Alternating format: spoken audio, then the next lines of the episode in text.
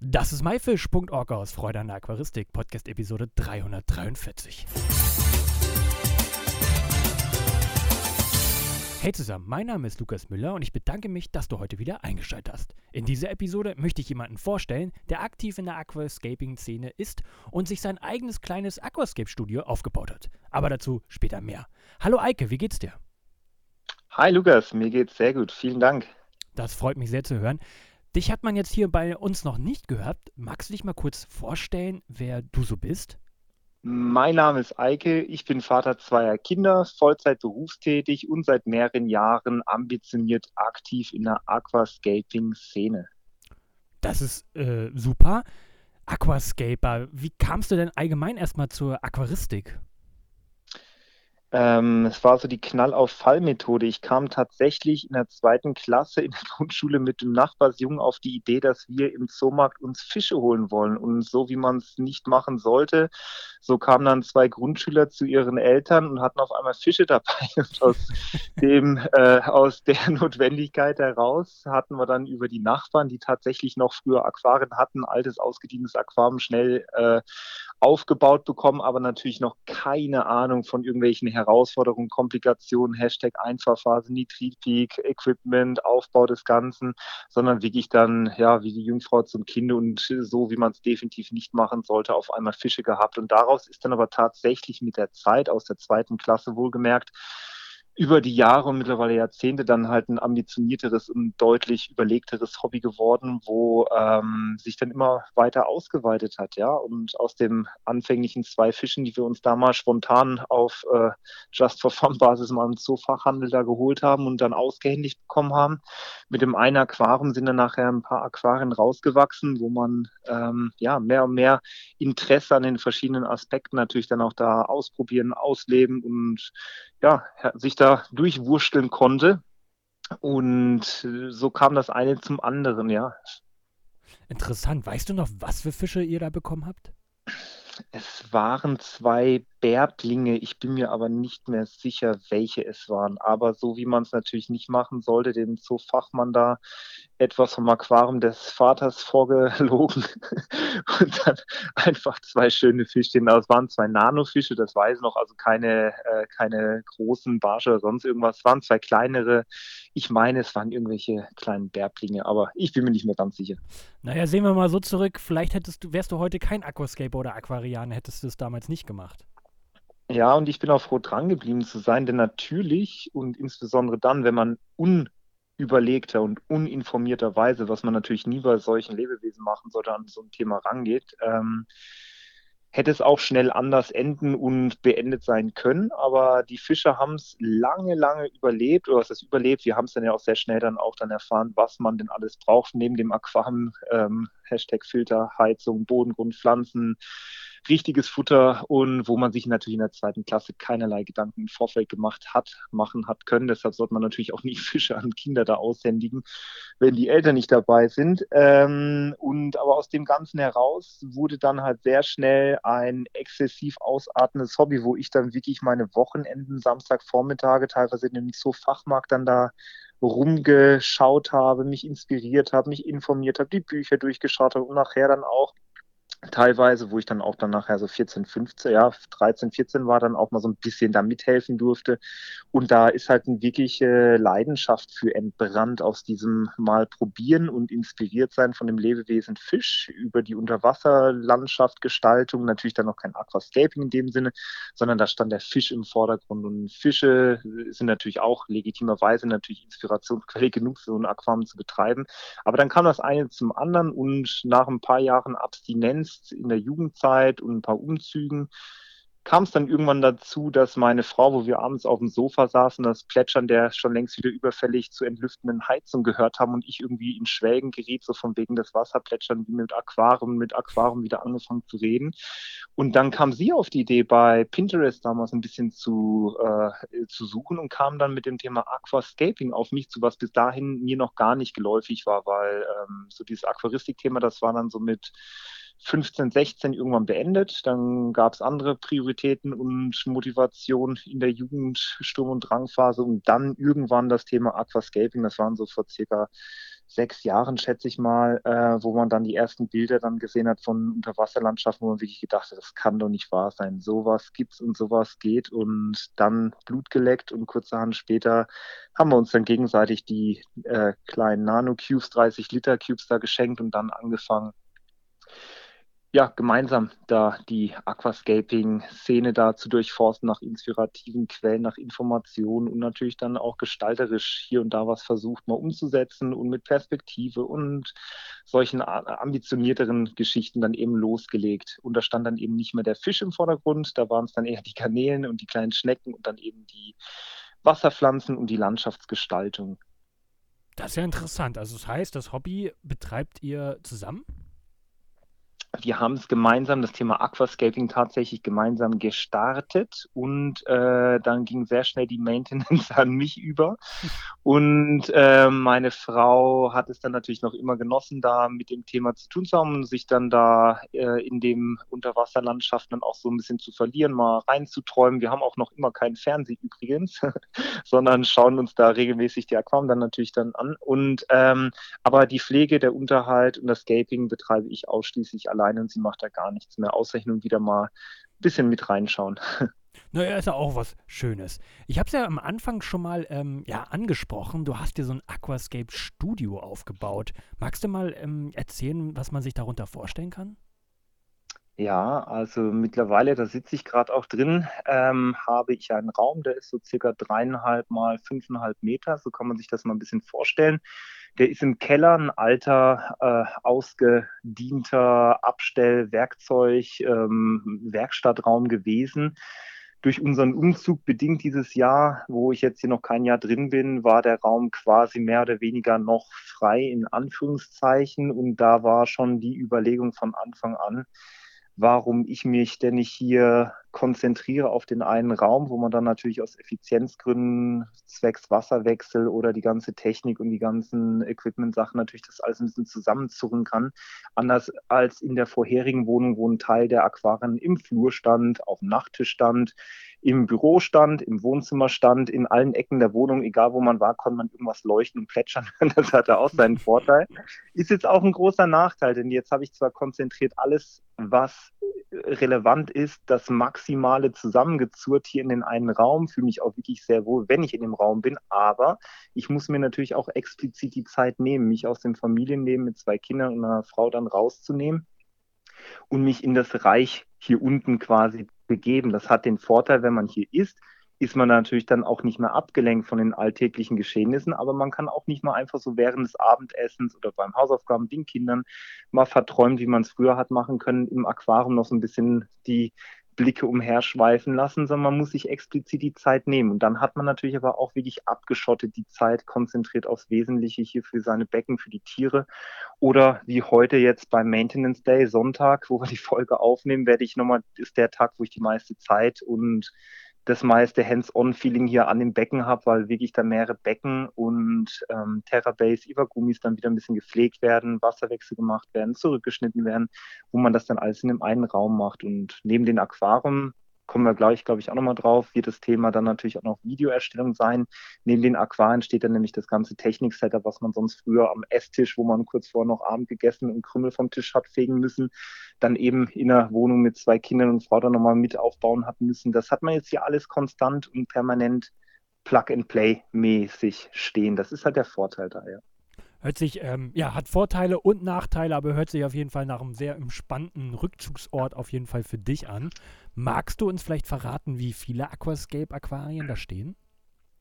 Ja, also jetzt im Betrieb, wo jetzt aktiv Wasser und Tiere und Pflanzen drin sind, fangen wir mit den kleinsten mal an, das ist mein neuestes, habe ich ein 5 Liter Mikro Nanoscape, wenn man das so nennen mag.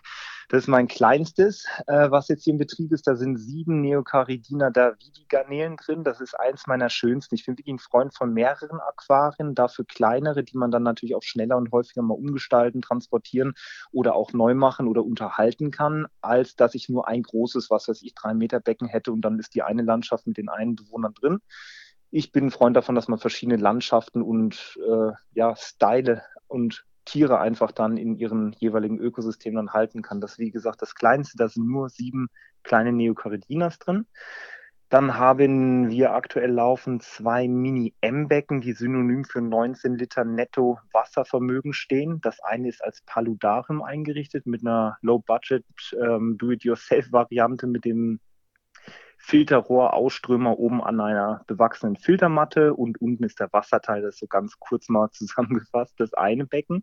Mein einziges Paludarium-Style-Becken, wo dann auch natürlich Geweihschnecken und ein paar Garnelen drin ihr zu Hause haben. Das sind dann vor allem so orange, orange Sakura ähm, Garnelen, die da drin sind. Daneben habe ich dann meinen Iwagumi-Style, also so eine Felsaufbaulandschaft mit einem ähm, Elokaris Bodendecker. Das heißt, es sieht dann aus wie ein ja, wie eine Berglandschaft, wo dann sehr viele sehr schöne ähm, Sakura-Garnelen, also die roten Garnelen da drin sind. Das sind die zwei kleinsten Becken, die ich jetzt habe. Ein weiteres steht als dekorativer Raum ähm, ja, Raumdeko-Element noch im Regal. Das hatte ich mal zu einem Video zwecks Perspektivgestaltung eingerichtet. Und es hat mir so gut gefallen, dass ich es jetzt noch eingerichtet gelassen habe, ähm, mit so einer starken, zerklüfteten Felsaufbaulandschaft nach hinten konisch zulaufen, wo man dann eben diese perspektivischen Gestaltungselementrichtlinien mal veranschaulicht hat. Und dann kommen zwei sogenannte 60p Becken, das sind diese 64 Liter Aquascapes mit einer 60er Kantenlänge, wo man dann auch schon ein paar Fische jetzt auch mal drin hat. Bei dem einen habe ich meine Micro Devario Cubotiles. Das sind diese schön zitronengelb leuchtenden ähm, kleinen, quirligen Fische, die vor allem auch in diesem Iwagumi-Style, wo ich da sehr karg nur ein paar Steine in der Mitte aus so einem HCC-Kuba-Teppich herausragend habe, so ein sehr minimalistisches Layout, die da sich wohlfühlen, in der quasi prallen Sonne über den Stein da ihre Runden ziehen zu können. Und entsprechend in dem anderen, das ist so eine Art, ähm, ja, nicht Landscape, also nicht so eine, also es ist wie so eine Felsspalte, so eine Schlucht, genau eine Schlucht, so ist das Wort, was mir fehlt. Und da habe ich die Hyphoestobricon Bentosi drin, die Schmucksalmler sind das. Ähm, und da sind sehr viel Moose, sehr viel Steine drin. Das ist ein bisschen mystischer und ein bisschen, ja, ein bisschen, ja, ich weiß gar nicht, wie ich sagen soll. Mystisch beschreibt es ganz gut. Das andere ist dann eher so ein helleres, freundlicheres Iwagumi-Style mit den zitronengelben kleinen Fischlein und das andere ist dann eben diese mystische Felsschlucht, die ich da habe. Ja. Und dann habe ich noch ein sogenanntes ähm, 60p XD, wobei dieses Maß für Extra Deep steht. Das heißt, wir haben auch wieder die 60er Kantenlänge und dann aber ein 40er Tiefe, wo man dann schon ein bisschen mehr gestalten kann. Das war ursprünglich auch eins meiner ersten richtig schönen Weißglasbecken die ich dann vor, ich glaube, vier Jahren habe ich das eingerichtet, das älteste, was auch den Umzug hier mitgemacht hat, äh, wo ich mal so einen Island-Style, also ein bisschen Insel-Style hatte. Das heißt, man kann sich das so vorstellen, dass da ein schöner sandumrandeter Weg außen an der Front und der Seitenscheibe war und dann abgetrennt zu der Pflanzen, Wand, die wie so ein Dschungel dann da rauskommen sollte mit ein paar ähm, Moorwurzeln, hatte ich dann eben noch Lavasteine und die wurden dann eben mit epiphytischen Aufsitzerpflanzen, mit vielen Bucephalandren und Anubia dann hier und da bestückt und im Hintergrund sind dann sehr viele sehr große Kryptokorynen und äh, Fahne. Also das kann man sich so ein bisschen urwaldmäßig vorstellen, wobei dieser Strandstreifen tatsächlich schon mehr und mehr von den Pflanzen dann eingenommen wurde und ist also das stabilst laufendste, längste System, was ich habe, wo ich sehr viele von den Perlhuhnbärblingen drin habe, die ja sehr schön sind, wenn die hier auch mit Lebenfutter gefüttert werden. Der Danio margaritatus ist glaube ich, der fachlich richtige Name mit den wirklich blutroten Flossen. Und ähm, nochmal knapp 20 Boraras brigitae. Das sind somit die kleinsten Fische, die auch sehr schön, wenn sie schön gefüttert werden und vital da rumschwimmen, von ihrer Rotfärbung dann in diesem satten Grün erscheinen. Genau, das sind jetzt die aktiv laufenden Becken.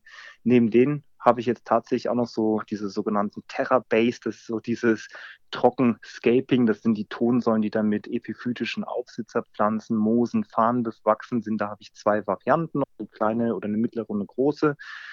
Und dann nochmal ein kleines 5-Liter-Becken, wo man dann so eine kleine Berglandschaft mit ähm, verschiedenen Moosen und ähm, Bodendecker HCC Kuba und Monte Carlo noch gestaltet hat, wo man dann einfach sich dann im Trockenzustand quasi diese Unterwasser, eigentliche Unterwasserlandschaft, dann aber auch im Trockenzustand mit hoher Luftfeuchtigkeit erschaffen hat und dann noch so ein paar kleinere Sachen wie so ein Glaspot Maru, für die, die es nicht sagt, das ist wie ein über gut dimensioniertes Wasserglas, wo man dann auch mal ein paar Steinchen, Wurzeln und Pflanzen unterbringen kann. Und das Größte, was jetzt allerdings noch im Trockendock-Stadium sich befindet, das ist mein 180 Liter Becken, was hier tatsächlich jetzt im Februar diesen Jahres sind wir hier umgezogen. Seitdem habe ich das hier stehen. Und äh, das wartet noch auf die initiale Bepflanzung. Das Hardscape steht jetzt schon seit ein paar Wochen drin. Allerdings, das muss ich mir noch die Zeit nehmen oder möchte ich mir auch die Zeit nehmen, denn ich möchte nicht einfach auf Zwang, dass hier alles gemacht ist, dann irgendwas machen, sondern muss ich schon die Zeit und die Muße haben. Und wie gesagt, als Vollzeit berufstätiger Familienvater mit einer selbstständigen Frau, Haus mit drei Kaninchen und äh, vielen anderen Hobbys noch, dann äh, muss halt irgendwann auch die Priorität dann verteilt werden. Denn ich bin hier nicht jeden Tag exzessiv am Rumwerkeln. Das kann ich mir jetzt dann auch nicht nur immer rausnehmen. Und das wartet, wie gesagt, noch auf die initialen Bepflanzungsstartphasen ähm, ja, hier und dann geht das aber auch. Ich denke, fast nicht mehr dieses Jahr, aber Anfang kommenden Jahres dann an Start und das wird dann das erste Becken auch sein, wo ich dann ein paar größere, noch prägnant erscheinendere Fische dann auch halten möchte. Eike, das ist wunderbar, wie du das erzählst. Du mit einer Begeisterung. Wenn man nicht wüsste, dass du eigentlich immer vor jedem Aquarium gerade stehst und dann immer was dazu erzählt hättest, hätte man, äh, ja, hätte man schon gedacht, wow, krass, krasser Nerd am Ende, dass er das alles so auswendig äh, weiß. Aber richtig, richtig gut.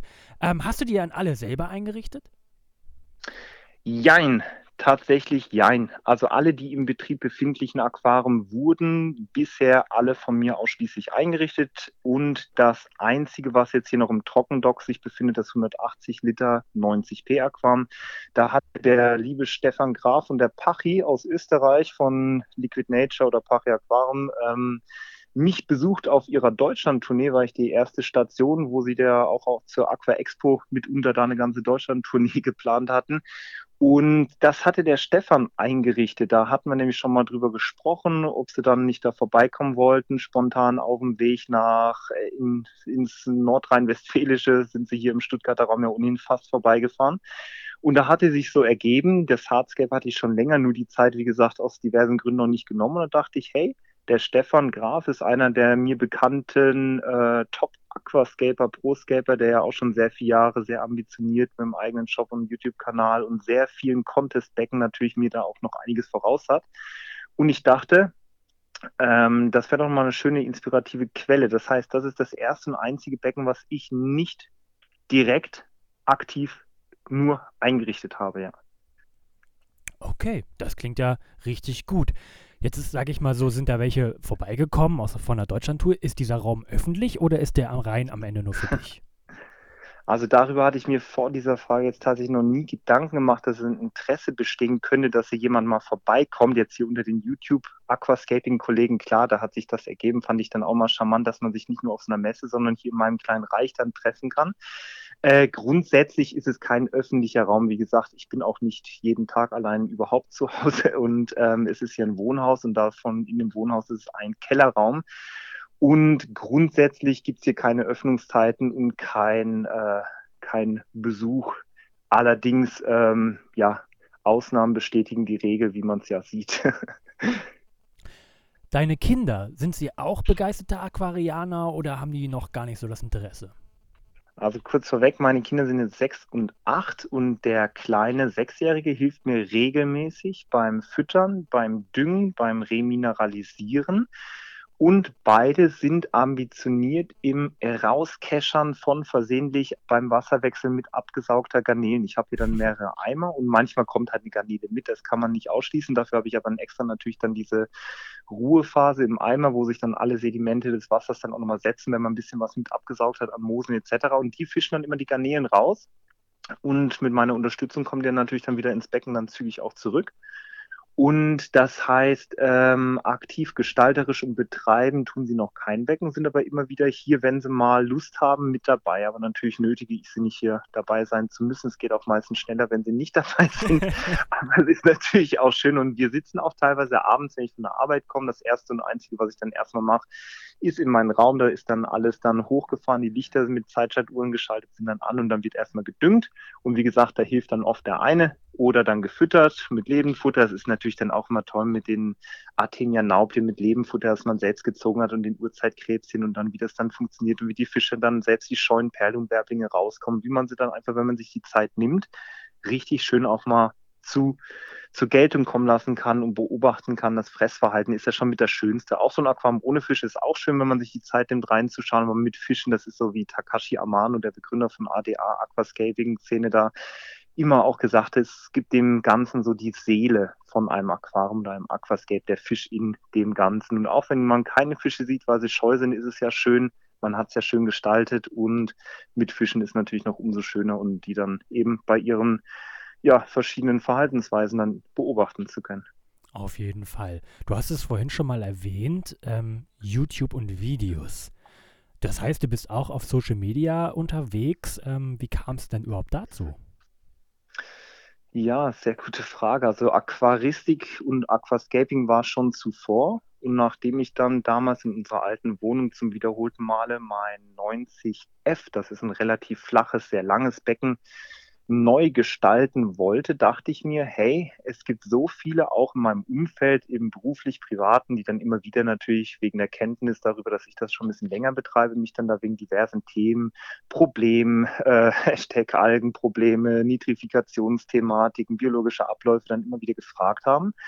Und wo ich mir dachte, hey, jetzt mach's doch einfach mal, du hast sowieso die Kamera noch da, ähm, ein Video davon, wie du das Ganze jetzt hier zum einen abbaust, wieder aufbaust, warum du es wie machst. Das war dann eher so ein bisschen das Inspirative. Und von dem einen zum anderen kam dann immer mehr dieser inf informative Content. Das heißt, neben den inspirativen, wie gestalte ich etwas, das ganze Thema, wo ich auch jedem wirklich da empfehlen würde, sich im Vorfeld mit zu beschäftigen, bevor man startet, welche Herausforderungen, welche Skills sind denn da überhaupt vonnöten, wenn man ein so geschlossenes Ökosystem erfolgreich mit Lebewesen vor allem betreiben will? Was ist da in der Regel im Vorfeld zu beachten, zu wissen, dass man so grundlegende biologische Kenntnisse davon hat? Äh, als Stichwort mal Nitrifikationsphase, die ganzen Stickstoffkreisläufe und was sich jetzt hier schon wieder sehr nerdig und äh, komplex anhört, ist nichts Schlimmes, nichts, was man dann nicht schnell verstehen kann, sondern wirklich, wo man nur einfach die Kenntnis im Vorfeld haben sollte und nicht schlimmstenfalls dann halt die Fische mit dem neuen Aquarium gleich mitgekauft hat und dann auf einmal sich wundert, dass man da aufgrund des Nitritpeaks dann eben keine Fische mehr im Aquarium hat oder solche Geschichten. Da dachte ich, komm, da setzt du jetzt mal an und machst mal einfach mit deiner Motivation heraus, weil du ohnehin das Ganze machst, lässt die Kamera noch laufen, ein bisschen Musik ein paar Infotexte drüber. Das Ganze mit eben für den allgemeinen Bedarf ähm, und eben nicht nur im Freundesbekanntenkreis, wo man fünfmal dieselben Fragen ohnehin schon hintereinander wieder beantwortet hat, sondern macht man es doch einmal richtig. Und daraus, aus dem Just for Fun Projekt, ist dann schon ein ambitionierteres Hobby entstanden. Das heißt jetzt, ich glaube, seit drei Jahren müsste es jetzt im Dezember sogar gewesen sein. Da habe ich das erste Video hochgeladen, wo ich das Aquarium abgebaut, respektive im Nachgang dann wieder gestaltet, aufgebaut habe und das eine Video zum anderen dann kam vom Thema X zum Thema Y, weil ja doch alles auch zusammenhängt.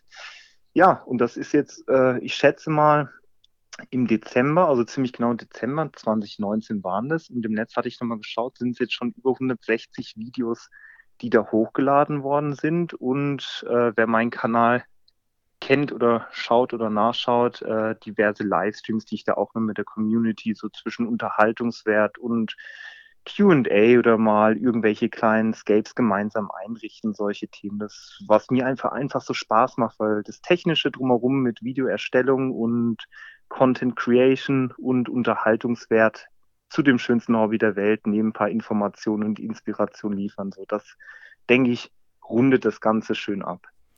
Ja, jetzt toll, tolles Projekt und, und tolle Videos. Ich gucke dir ja auch und bin ja auch Abonnent. Magst du denn nochmal verraten, wie du da heißt? Also der Kanal, unter dem ich die Videos da produziere und publish, der heißt Emotion in Aqua, also die Emotion in Wasser übersetzt, Emotion in Aqua. Und genau, das ist das kleine Hobbyprojekt, was da als kleines Hobby gestartet ist, mit mittlerweile schon Abonnenten und wie gesagt schon das eine oder andere Video, wo ich versuche einfach meinen Beitrag zu leisten, dass das Video und vor allem der Einstieg oder die Probleme in diesem Hobbybereich dann einfach vermeidbar sind oder der Einstieg überhaupt ja, effektiver gelingt und viele Fehler, die ich natürlich auch gemacht habe, dann eben vermeidbar wären oder vermeidbar sind und mit ein paar Tipps und Tricks vielleicht das eine oder andere noch schöner oder überhaupt gelingt oder wie auch immer. Und natürlich dann ja viele Informationen rund um das Thema, ob es die Tiere, die Pflanzen, die Gestaltung, die Technik, die biologischen Abläufe, die so viele Sachen, kommst ja vom einen zum anderen und da gibt es genügend, was man da eigentlich dann erzählen kann und wo auch das Feedback bis jetzt eigentlich durchweg recht positiv ausfiel, ja. Kann ich auf jeden Fall jedem empfehlen, auf jeden Fall mal vorbeischauen. Haben wir auch unten in der Beschreibung auf jeden Fall verlinkt. Wir beide haben uns ja das erste Mal auf der Interzoo 2022 kennengelernt. Und so wie ich das mitbekommen habe, war das so für dich auch so die erste richtige Messe. Wie war das erste Mal so für dich? Tatsächlich Corona-bedingt war es die erste Messe, wo ich dann physisch wirklich vor Ort sein konnte. Vorher schon mal ein paar Mal überlegt, da kam es dann aber noch nicht dazu. Und dann Interzoo in Nürnberg war es das erste Mal dann möglich. Und ja, es war wirklich mind-blowing, sagt man, glaube ich. Also wirklich unglaublich, was da an Inspiration geboten wurde, nur für den Aquarienbereich.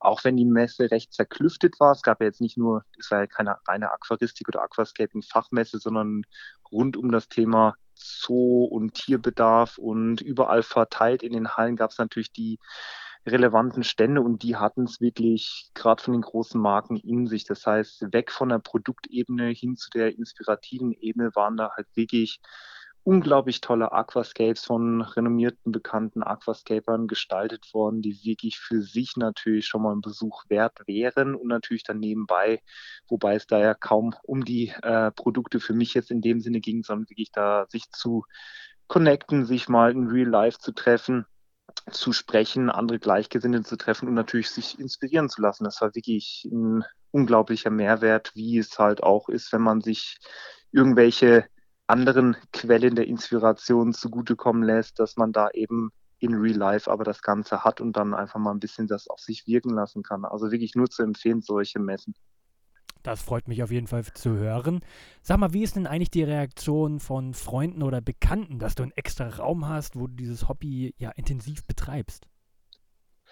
Ja, zwischenzeitlich äh, ist es ja mehr als familiär und hier im privaten und anderen Freundesumkreis bekannt und zwischen anfänglich äh, teilweise so ein bisschen belächelt. Das Thema Aquaristik haben auch viele eine andere Vorstellung davon, als was ich jetzt hier so, würde ich unterstellen, betreibe mit High-End-Technik, Weißglasbecken, oben ohne quasi und wirklich dann mit ähm, der Ambition, etwas gestalterisch äh, Hübsches da auf die Beine zu stellen, sind auch oft falsche Vorstellungen, wenn man mit dem Thema Aquaristik daherkommt. Und ähm, ja, zwischen Respekt, Anerkennung und wie gesagt, anfänglich so ein bisschen belächelt das Thema hm, Aquaristik, Aquarium, ja, ja, und äh, ein bisschen verstaubt das Ganze so.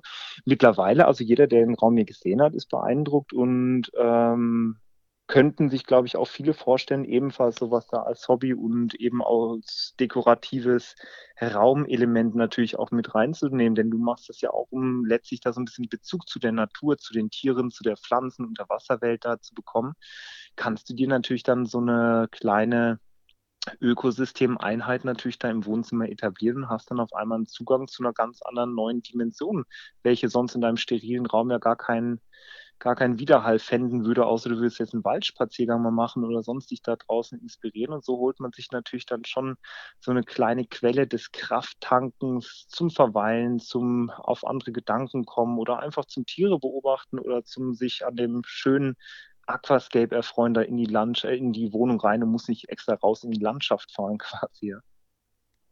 Ja, das ist doch mal hervorragend. Ähm, sag mal, hast du vielleicht einen geheimen äh, Trick oder einen speziellen Tipp für Anfänger, die vielleicht auch ein Aquascape-Aquarium starten wollen?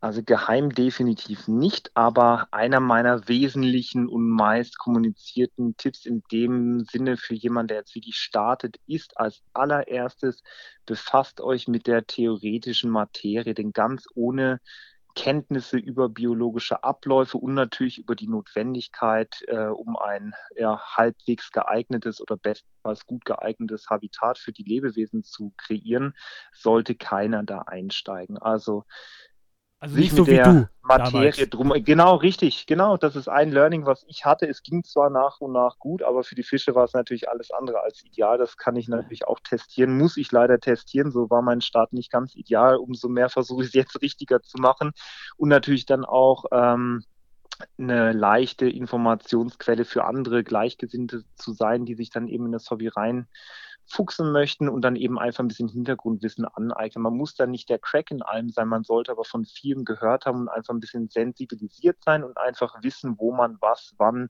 beachten muss. So viel ist es ja jetzt auch nicht, aber gerade das Thema Fische setzt man halt nicht in neu eingerichtetes Aquarium ein, was man gerade am Tag X eingerichtet hat. Klammer auf, mittlerweile gibt es ja auch Bakterienpräparate, Klammer zu, aber trotz all dessen, dass man einfach so diese grundlegenden biologischen Abläufe kennt, denn letztlich schafft man ja, wenn man für Tiere das Ganze auch dann schafft, dann da eine Quelle, wo man sich inspiriert, aber natürlich auch die Verantwortung für die Lebewesen trägt. Und das sage ich ganz bewusst und zwar nicht in Anführungszeichen nur, weil es Fische und Schnecken Garnelen sind, sondern explizit, weil es natürlich auch Lebewesen sind, die da von einem eben dann abhängig sind. Und da kann man natürlich vieles besser oder richtiger machen, ohne da jetzt konkret explizite Zusatzprodukte oder sonst was nutzen zu müssen, sondern einfach nur, indem man sich mit der Materie mal auseinandergesetzt hat. Und zwar im Vorfeld, bevor die Fische dann alle tot oben an der Wasseroberfläche schwimmen, weil man irgendwas nicht wusste. Und das ist so das Wesentliche. Also ohne da jetzt den Teufel an die Wand malen zu wollen, um Gottes Willen, nein, es ist weder viel noch schlimm, was man sich da aneignen müsste. Nur sowas Thema Einfahrphase, Nitritpeak und im Nachgang vielleicht noch ein bisschen was zum Thema Algenphase. Das sind so die drei größten Topics, wo ich mal als Stichworte so nennen wollte, wo man sich zumindest im Vorfeld mal gewisse Grundkenntnisse angeeignet haben sollte, bevor es dann akut ist und man dann erst losläuft, was man doch teilweise immer wieder dann auch unter den Videokommentaren merkt, wo dann die Leute dann eben zumindest an dem Punkt ihrer ihrer Reise auf die Idee kommen, mal sich Gedanken zu machen und nachzufragen. Leider eben erst dann. Und ja, das nächste, das wäre Punkt eins, ähm, theoretische Grundkenntnisse mal im Vorfeld aneignen. Und Punkt zwei ist, äh, wenn das Aquarium erfolgreich starten soll und das Thema Einfahrphase berücksichtigt ist, kommt eigentlich schon ziemlich zeitnah und im Schlagabtausch darauf das Thema Algenphasen. Da kann man vieles sich erleichtern, indem man einfach von Anfang an sehr üppig bepflanzt und eben dann auch ja, ein bisschen theoretische Grundkenntnisse zu dem Thema Algenbildung, Algenvermeidung sich dann aneignet. Und dann, wenn man die zwei Aspekte schon mal berücksichtigt hat, dann hat man eigentlich die Weichen gestellt für ein wirklich langes, erfolgreiches, relativ stressfreies und ähm, ja, ohne viel Rückschlagpotenzial gesegnetes neues Hobby, wo man dann eben als Einsteiger wirklich sehr schnell auch sehr viel Spaß haben kann. Hervorragend. Klasse, was du alles machst. Vielen Dank für deine Zeit. Hast du noch was, was du vielleicht den Zuhörern auf den Weg geben möchtest? Ja, vielleicht für all die, die dann über die Einstiegslevel hinaus sind, gerade das Thema, was wir gerade hatten, wenn es dann Richtung optisch ähm, etwas herausragender, interessanter Gestaltung geht. Beschäftigt euch viel mit dem Thema Perspektive, Thema Licht-Schatten und ja, den Gestaltungselementen. Und dann schafft man, wenn man das grundlegend funktionierende Setup mal drauf hat, sage ich jetzt einfach mal dann auch spannende Layouts zu kreieren, die eben jedem, der eigentlich gar keinen Bezug mit dem Thema Aquaristik, Aquascaping hat und da auch gar kein Interesse hat, aber doch in sein Bann zu ziehen. Denn so ein Aquarium mit denselben Materialien auf zweierlei Weisen eingerichtet, kann einmal dazu beitragen, dass es halt relativ langweilig, unspektakulär nach einer Ansammlung von Pflanzen, Steinen, Wurzeln, Fischen aussieht oder eben wie eine spannende Unterwasserlandschaft, wo es viel zu entdecken gibt, wie so ein kleines Wimmelbild, nur eben mit einer geführten Linienführung, die dann eben zum Verweilen einlädt, wo man immer wieder neue Teilbereiche entdeckt, Thema Licht, Schatten oder Perspektive, Fluchtpunkte, solche Geschichten kann man sehr viel Spannendes machen ähm, und sich da schon auch drin verlieren. Nicht nur in der Gestaltung, sondern nachher auch beim Reinschauen, dass man da einfach auch ein Becken hat, wo man gerne lange reinschaut und sich eben förmlich drin verlieren kann und dann einfach auch dann den Anreiz setzt, dass man da sich gerne mit auseinandersetzt. Hervorragend, Eike. Vielen, vielen lieben Dank für deine ganze Zeit und deine zahlreichen Tipps und deine ganze Geschichte. Danke dir, Lukas, für das Fundament, was du uns allen hier mit deinem Podcast und mit deinen inspirierenden Themen schon gegeben hast. Und ja, auf, eine, auf ein weiteres gutes Jahr, was jetzt kommen wird. Vielen lieben Dank. Bis dann. Alles Gute. Ciao. Das war myfish.org aus Freude an der Aquaristik. Alle Infos und Bilder zu der Episode gibt es wie immer unter www.my-fish.org slash Episode 343. Wir hören uns nächsten Samstag wieder. Danke und tschüss, euer Lukas.